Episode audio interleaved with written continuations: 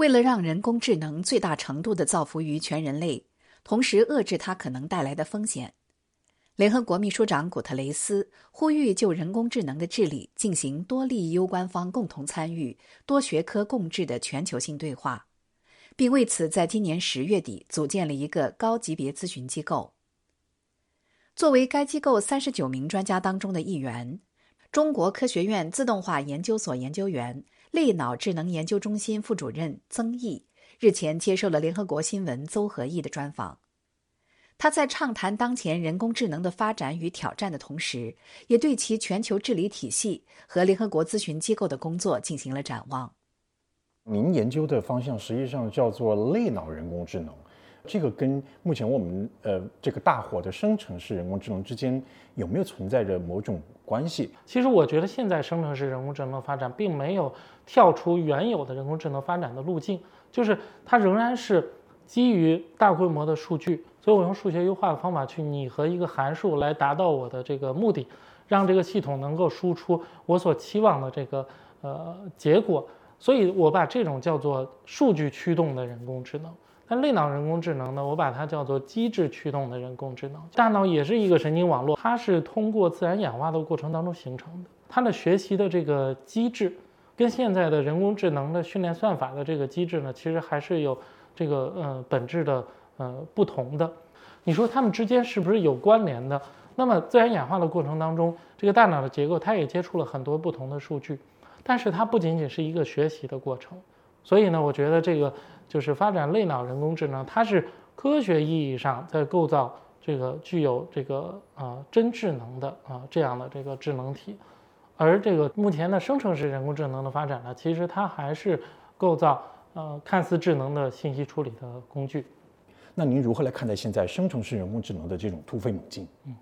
作为一个信息处理的这个工具，嗯，人工智能的产业，它是希望我们把它看作是有智能的。但其实呢，它还不是有真正的智能。你可以说，到了这个去年年底、今年年初，你看到的就是基本上它在输出、在对话的模式，确实是很接近人类了。所以呢，所以我说它是呃技术的组合优化，是用户体验的极大的提升。但是其实科学上突破智能的本质，这个其实还是需要呃挺长时间的探索。嗯，近期呢，我注意到就是不管是这个。呃，嗯，硅谷的一些公司啊，然后其实也有来自于学术界的这个呃声音，就是说这个呃人工智能产业是不是已经达到了这个通用人工智能的这个呃阶段？其实我还是对此还是比较担忧的，因为生成式的人工智能呢，现在慢慢的在往多任务发展，所以它确实是一个模型，它不像原来的人工智能是专一任务的，多任务人工智能跟。呃，我们说的通用人工智能，它还有极大的这个距离。但是呢，以前你构造一个人工智能系统软件，它是需要这个长期的专业化的训练。现在以一种通过对话的方式啊，就能够在这个生成式人工智能平台上生成一个软件了。一般的用户他不不不太有这个专业的这个素养来避免这些相关的这个风险的。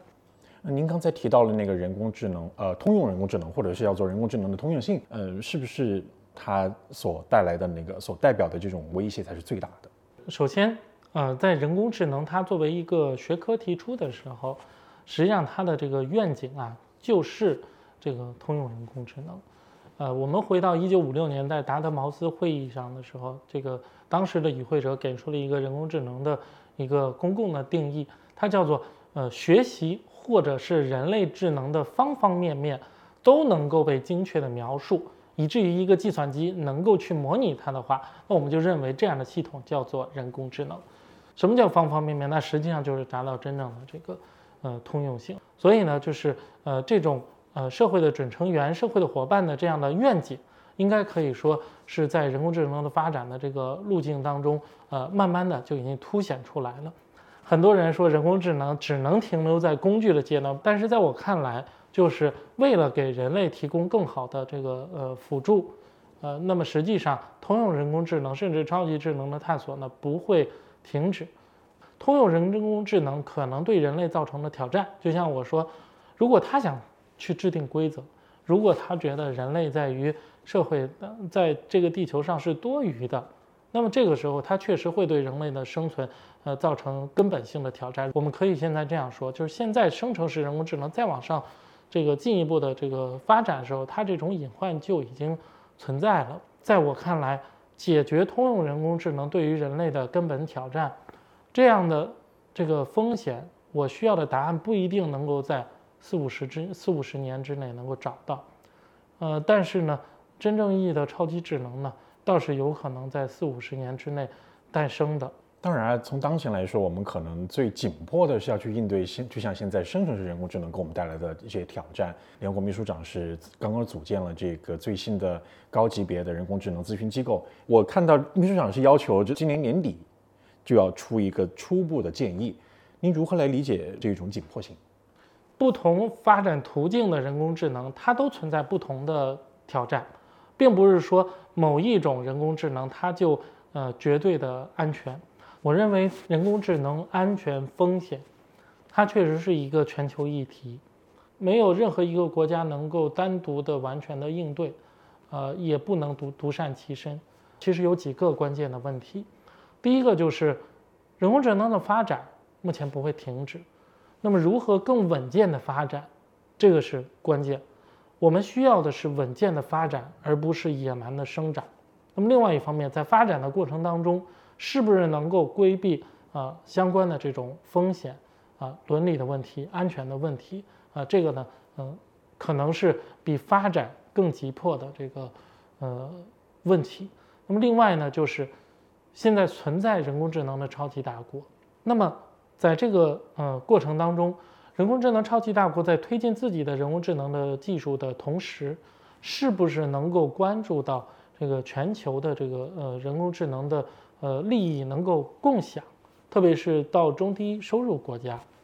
就是您参加这个世界互联网大会的时候，就是列出了一个人工智能发展与治理的体系。然后您能不能帮我们呃大致介绍一下，在您认为的这个发展和治理体系当中，哪些是一些核心的要素？呃，我认为呢，就是呃，全球的人工智能治理体系呢，它是从发展规划开始的，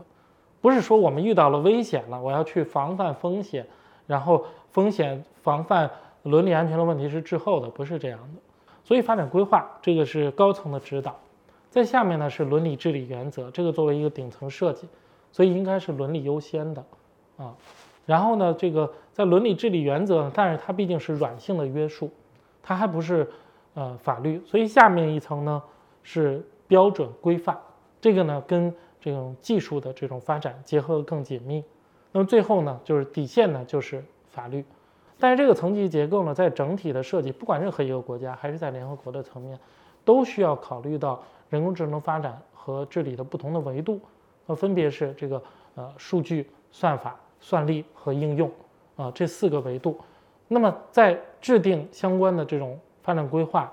伦伦理安全呃的这种原则，然后以及标准和法律过程当中，这个四个维度都需要覆盖到。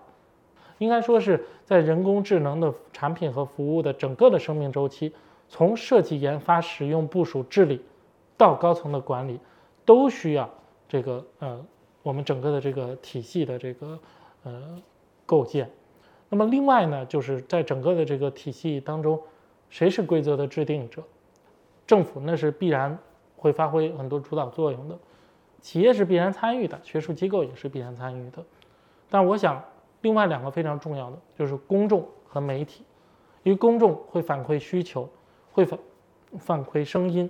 那么媒体呢会发出适当的这个呃声音，呃帮助公众提升意识，呃所以呢我们这个呢叫做这个嗯它不仅仅是多利益相关方的，它还是多边的这样的人工智能的这个治理，那么并且呢人工智能的治理呢它应当是高度的自适应性的，现在看来。呃，人工智能的发展可能，嗯，你制定了相关的这个呃规定以后，可能半年到一年之内，可能就会出现一些新情况，所以这种我们叫做自适应的或者是敏捷的治理呢，实际上是实际上是这个嗯非常关键。那么联合国像联合国这样的一个多边机构，它应该起到什么作用？全球的人工智能的治理，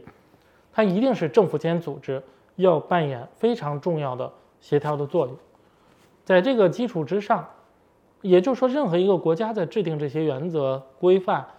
法律的时候，实际上呢都需要去关切到这种国际的共识。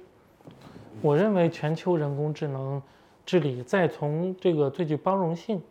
呃呃和全球协调呃的这个角度，呃应该说呢，呃联合国是呃唯一值得信赖的机构。就是现在全球存在着非常多的不同的这种政府间的组人工智能的协调的机制。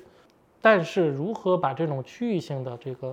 人工智能的治理能够协同在一起？我觉得这个呢，实际上这个就是联合国的